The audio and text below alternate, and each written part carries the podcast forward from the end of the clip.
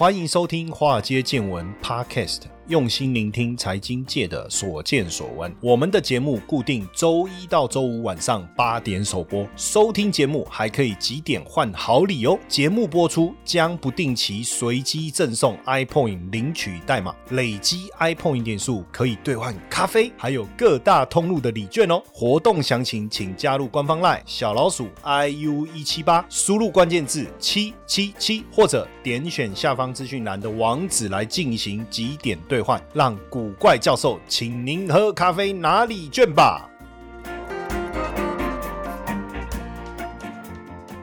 股票市场千奇百怪，见怪不怪。大家好，我是古怪教授谢承彦。哎呀，这个真的有这么严重吗？什么事情？下面歹奇摩根大通的执行长，既然在接受 CNBC 访问的时候提到了非常非常严重的。不利因素会在明年把美国跟全球经济拖入衰退，而且呢，经济衰退的时间还很难预估，要有心理准备。哎呀，不要说什么明年的什么经济衰退了，现在就已经觉得快快受不了，快抓狂了，对不对？那他谈到了几个嘛，包括通膨，包括这个升息，还有当然俄乌战争啊，现在俄乌战争不但打不停，哎，真的是停停停停不要停，哎，哇！这个普丁跟他撸爬撸送哦，这些都是非常严重的一个问题哦，不止影响到美国，也会影响到全球的经济哦，尤其是欧洲的经济现在已经步入衰退了，那美国也有可能在未来六到九个月内步入衰退。那衰退时间到底会多久？是温和还是非常的严重？坦白说，有很大的程度哦，跟俄乌战争的进展有很大的一个关系哦啊，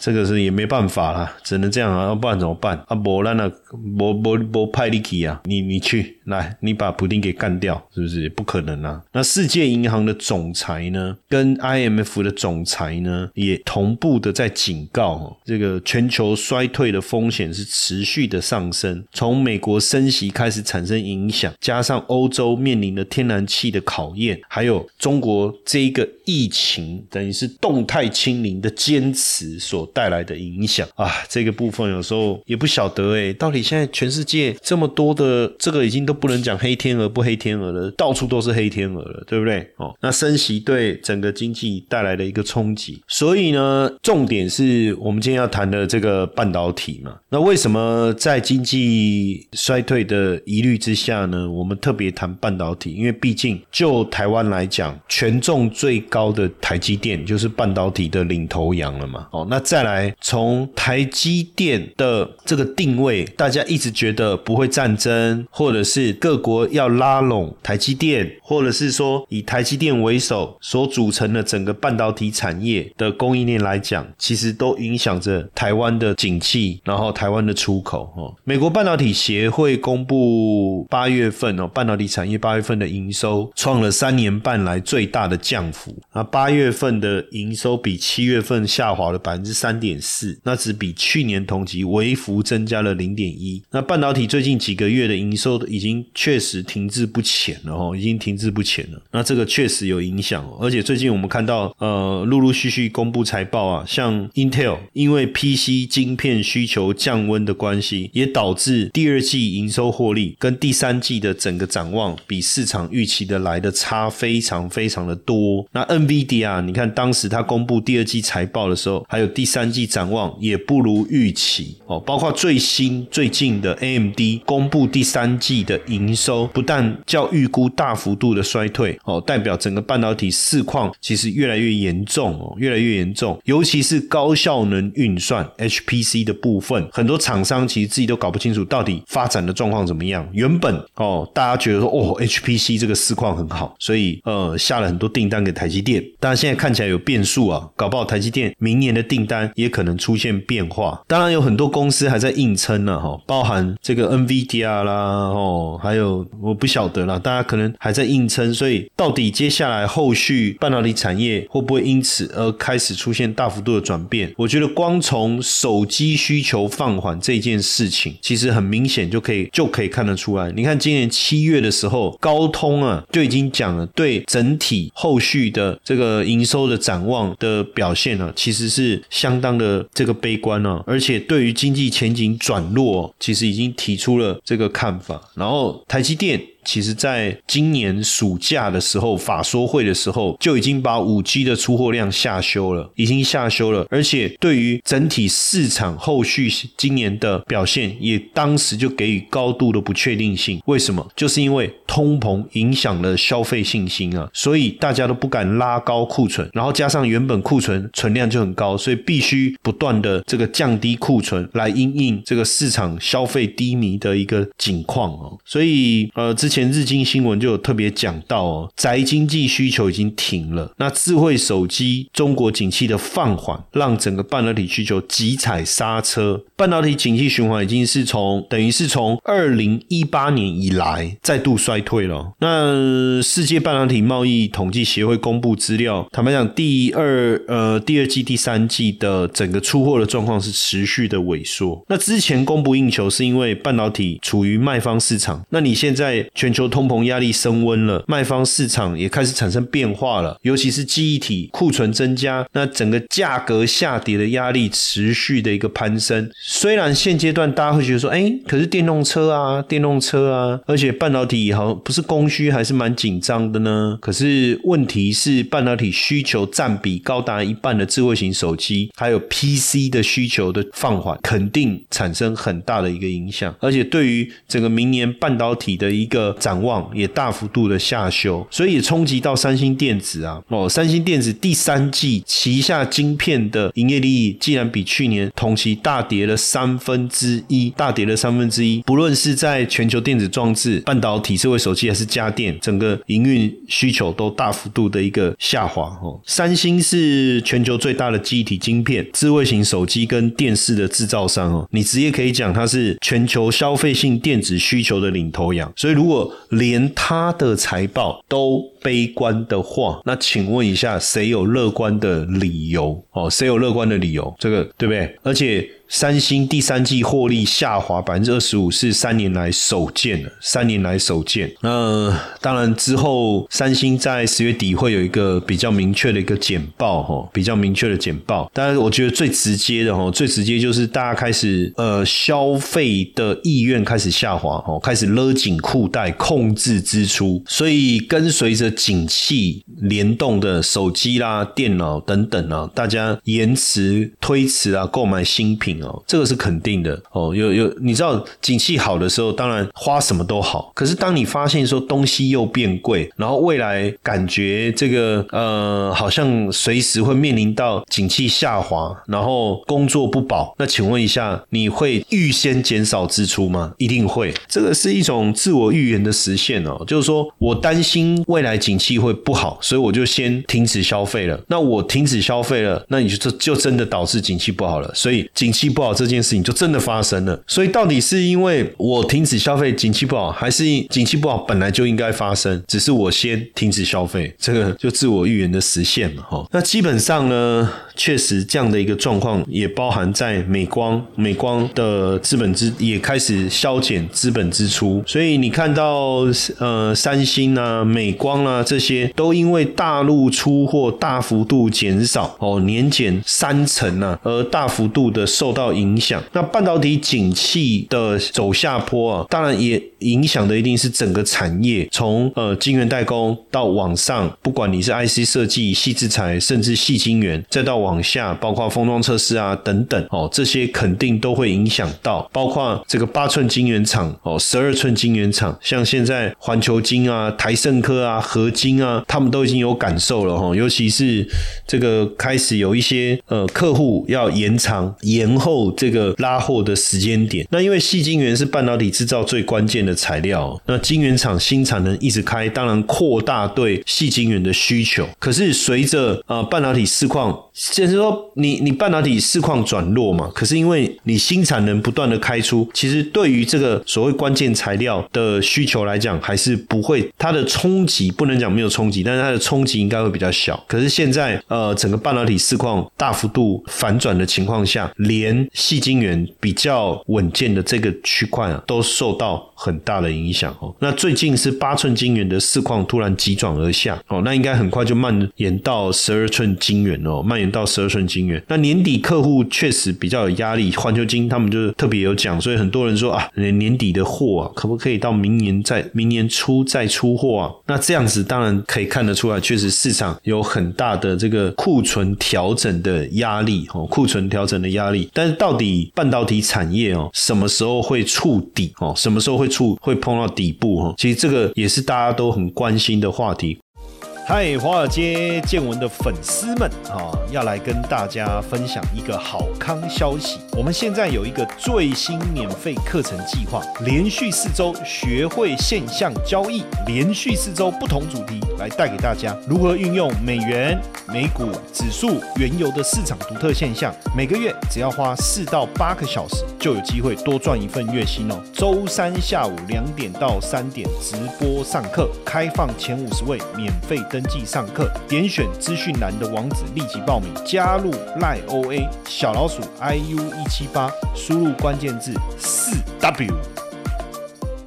过去几年，因为缺货哦，供应链供不应求，涨价的热潮，真的整个市场的状态很热，很热，很热哦。你看，今年一月的时候，半导体产业的销售额是五百零七亿美金，较前一年的一月成长二十六点八趴。但到了今年七月，全球半导体的销售金额降下来，变四百九十亿美金，Y O Y 跟去年同期相比的成长率降到只剩零点三哦，只剩零点三。而且现在大家手上不论是 IC 设计，不论是 PC 的龙头，大家的手上呢都有一堆的库存，可是。很奇怪啊，不是又说什么网通晶片、半导体设备还缺晶片，还要等好几个礼拜才能交货？那半导体到底是冷还是热？到底是冷还是热？其实我跟各位讲，其实到明年哦，不管是逻辑晶片还是记忆体哦，都会是负成长，因为现在周转主要还是全球经济成长率的一个问题哦，全球经济成长率的问题。二零二零年开始啊，台积电之外的晶圆厂价格哦调涨哦，高达三到四成哦。那现在大家都看。开始降价了，对不对？已经开始降价了哦，已经开始降价了。那资料中心的需求也开始放缓了哦，甚至大家原本特别看好的车用晶片的需求也有可能开始下修，也有可能开始下修。而且现在大家各家都要自己研发晶片，所以库存的调整呢，确实需要一段时间哦，所以也会影响到产能利用率，就一定会影响到产能利用率。那所以变成是产能利用率的高峰落在什么时候？九月。然后十月的产能率持续的往下掉，就可能持续的往下掉了哈。那为什么会会这样呢？你你看哦，呃，手机的需求下滑哦，高速运算上来，车用晶片，可是哎，车用晶片还是很缺啊。那为什么呃没有办法填补半导体的产能？其实原因很简单，手机市场的数量是远大于车用晶片的数量，所以大幅度消失的手机市场所空出来。的那个缺口，车用晶片虽然仍然缺乏，但是没有办法满足，没有办法补足啊，这是一个原因啊。还有就是车用晶片哦，车用晶片可能是在转换这个制程哦，在转换制程四十纳米啊，二十八纳米啊，所以短期内好像供应不上。呃，可是高阶制程的部分哦，也不太可能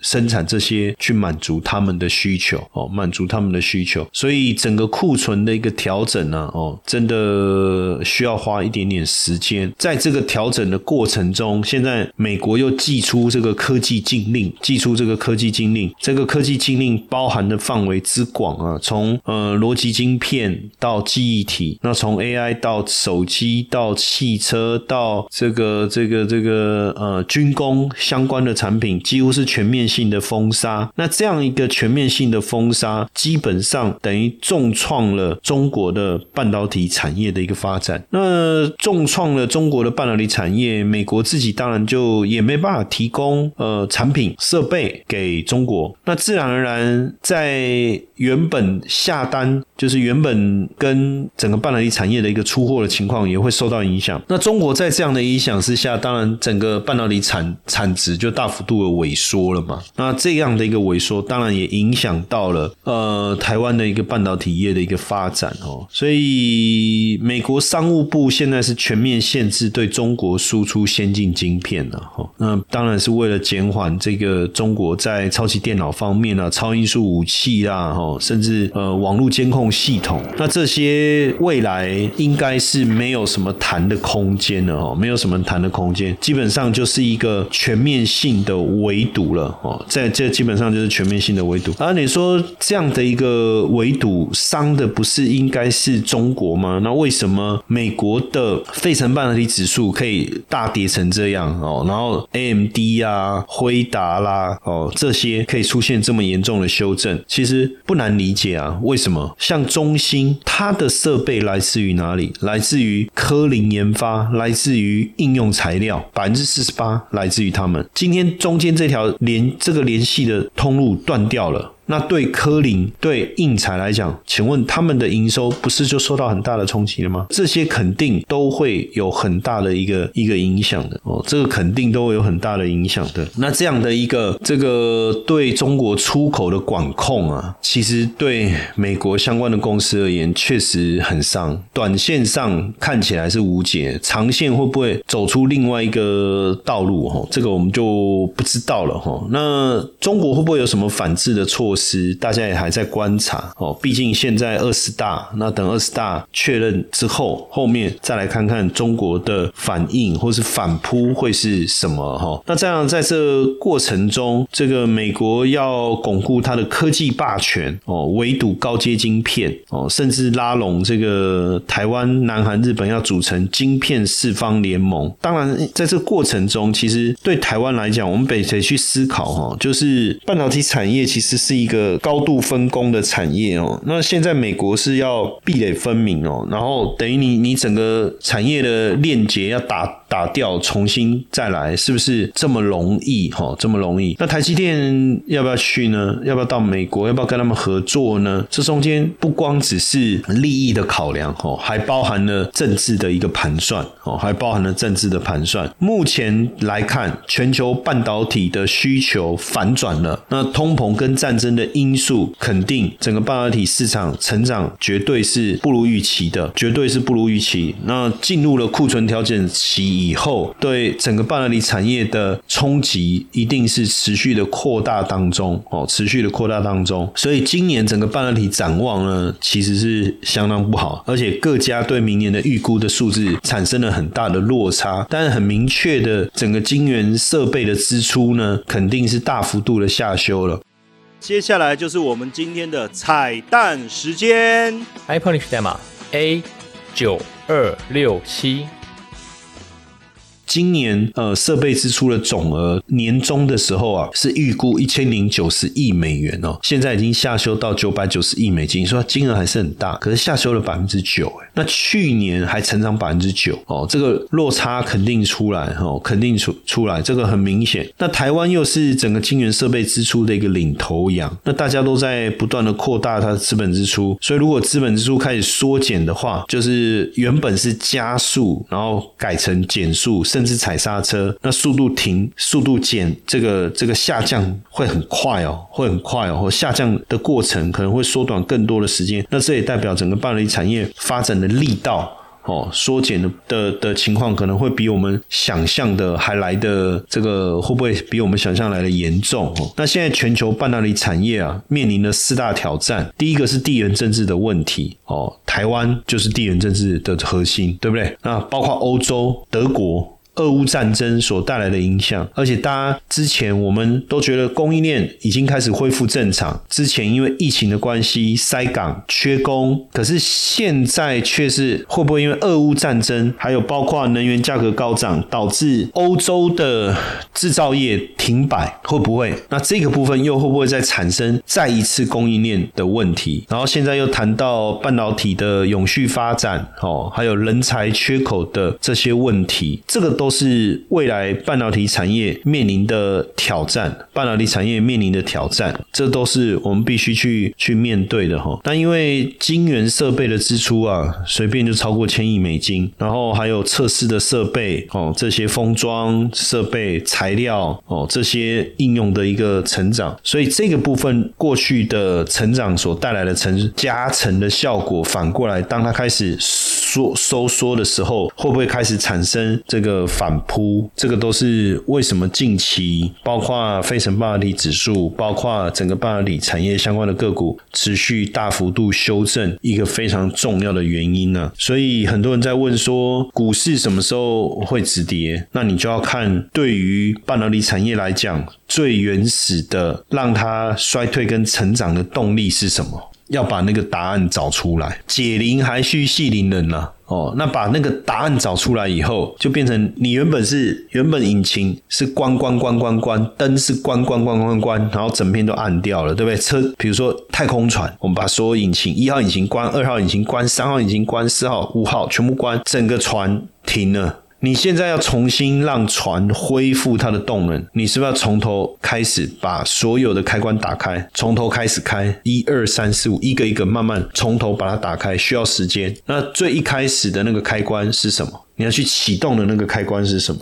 哦，我跟各位讲，你去想一件事情就知道，为什么我们刚才在其实从过去整个市场最大的成长动能来自于手机，来自于中国手机市场的一个需求，那突然之间这个成长的力道戛然而止，对不对？是不是念亚？因为念错，大家就会开始那个。就开始讲说，哎，这个这个你都会念错，是不是？哦，这个不是突然停止，哦，应该是戛然而止。哇，这个原来是念戛哦，哇，戛然而止啊，符文章变化，哦，什么什么似似于鬼神，什么陡然而来。哎，奇怪，这以前国文真的有教吗？为什么完全没有印象呢？可能真的我以前都没有好好念书哦。戛然而止，戛然而止，应该是。突然停止的意思哦，这个字也蛮难写的。可是为什么我完全对我我怎么一直记得是戛然而止？哎，所以所以所以这是我记错了吗？还是真的就是念戛然而止啊？反正大家懂我在讲什么哦。就让整个半导体产业成长的那个引擎突然停下来，那个是什么？我讲半天，大家有听懂吗？就是是呃手机的消费嘛。